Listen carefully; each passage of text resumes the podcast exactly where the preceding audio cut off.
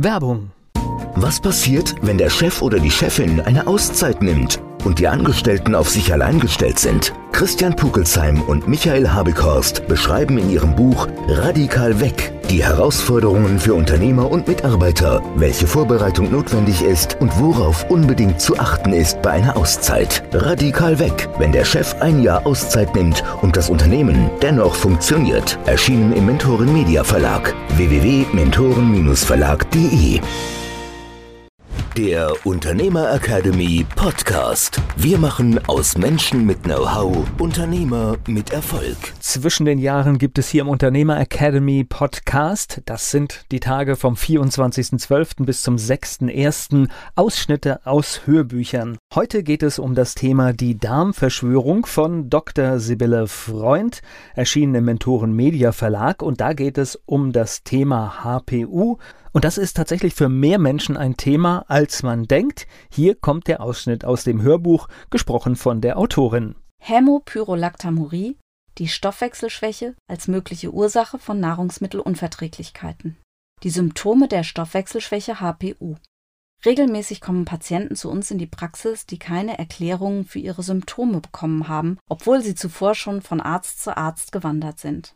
Häufig haben sie viele diffuse Beschwerden, die in keine Schublade passen.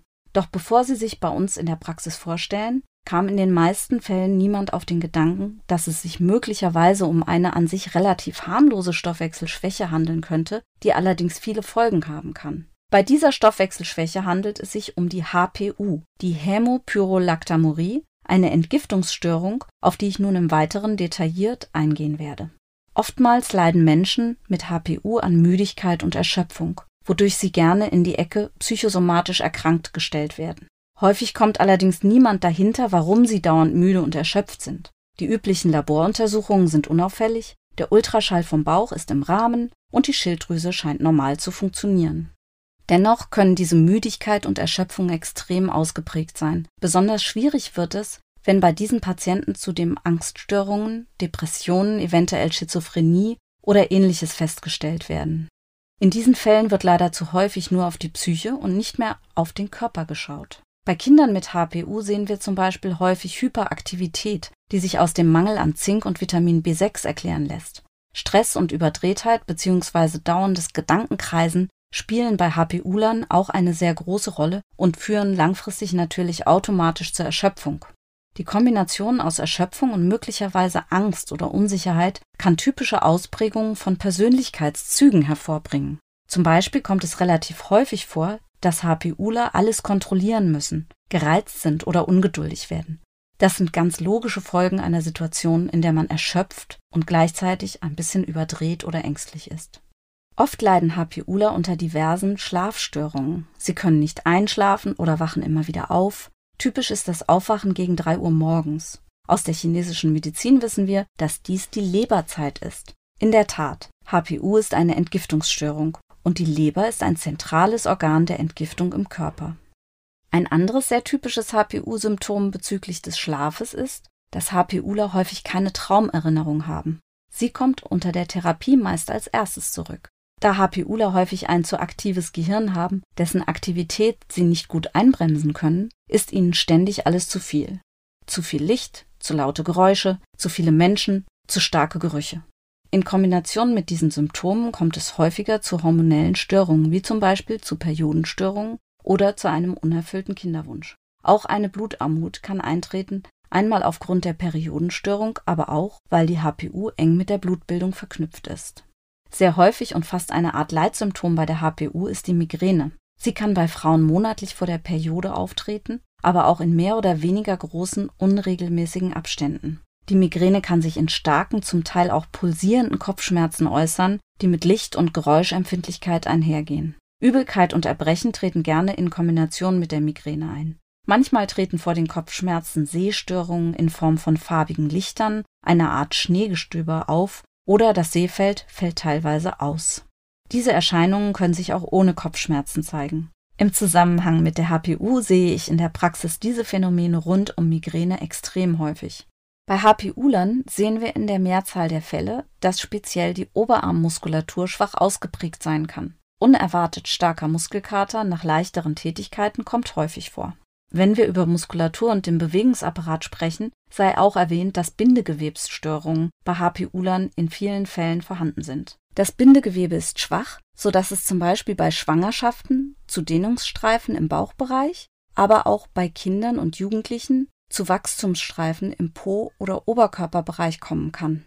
Weitere Bindegewebsstörungen sind im Bereich der Gelenke zu finden. So können einzelne Gelenke überbiegbar sein oder auch eine Überbeweglichkeit im ganzen Körper auftreten. Bei Menschen, die unter einer HPU leiden, kommen häufiger Bandscheibenvorfälle vor. Zu den Bindegewebsschwächen gehören außerdem Krampfadern und Hämorrhoiden, aber auch schnell platzende Gefäße an den Fingern. Es kann vorkommen, dass ein zu festes Zugreifen einen Finger plötzlich blau werden und schmerzen lässt. Dabei handelt es sich dann möglicherweise um ein geplatztes Gefäß. So etwas kann auftreten, ist aber zum Glück nur in der Peripherie des Körpers der Fall und nicht im Kopf oder an einer anderen zentralen Stelle. Ein weiteres Phänomen, das man schon fast ein Leitsymptom nennen kann, besteht darin, dass bei der HPU eine Hashimoto-Thyreoiditis und andere Autoimmunerkrankungen auftreten können.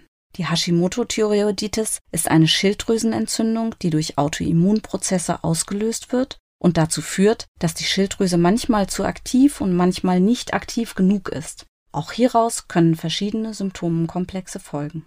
Das Immunsystem ist überhaupt ein sehr empfindlicher Bereich, wenn es um HPU geht. HPUler haben häufiger Probleme mit Infektionen. Typischerweise sehen wir besonders häufig Epstein-Barr-Infektionen und Borreliose, aber auch eine Neigung zu Erkältungen, Blasenentzündungen, Pilzerkrankungen, Magen-Darm-Infektionen etc. Da wir in diesem Buch über Nahrungsmittel und die HPU sprechen möchten, folgen nun einige Hinweise zu Symptomen, die bei der HPU im Bereich des Magen-Darm-Trakts auftreten. Recht häufig klagen Menschen mit HPU über morgendliche Übelkeit, Sodbrennen und Völlegefühle im Magen. Die Verdauung läuft eher zu langsam, manchmal treten aber auch Durchfälle oder unterschiedliche geformte Stühle auf. Die Diagnose Reizdarm steht sehr häufig im Raum. Blähungen, ob riechend oder geruchlos, sind ein Problem besonders wenn sie im Bauch bleiben und nicht abgehen, dann kann es zu massiven Bauchschmerzen kommen. Zudem ist leider auch typisch, dass es zu Unterzucker kommt und darauf folgend zu unkontrolliertem Essen. Dann essen die Patienten auch Nahrungsmittel, die sie eigentlich nicht gut vertragen, wodurch in vielen Fällen leider ein Teufelskreis entsteht. In jedem Fall ist bei der HPU der Darm ein wichtiger Bereich, auf den man seinen Fokus legen muss. Sei es durch bewusstes Essen, durch Mikronährstoffe, Darmbakterien und weitere Unterstützung sowie durch Stressreduktion und andere kleine hilfreiche Maßnahmen, die wir am Ende des Buches besprechen. Der Unternehmer Academy Podcast. Wir machen aus Menschen mit Know-how Unternehmer mit Erfolg. Werbung. Was passiert, wenn der Chef oder die Chefin eine Auszeit nimmt und die Angestellten auf sich allein gestellt sind? Christian Pukelsheim und Michael Habekorst beschreiben in ihrem Buch Radikal weg die Herausforderungen für Unternehmer und Mitarbeiter, welche Vorbereitung notwendig ist und worauf unbedingt zu achten ist bei einer Auszeit. Radikal weg, wenn der Chef ein Jahr Auszeit nimmt und das Unternehmen dennoch funktioniert. Erschienen im Mentoren Media Verlag www.mentoren-verlag.de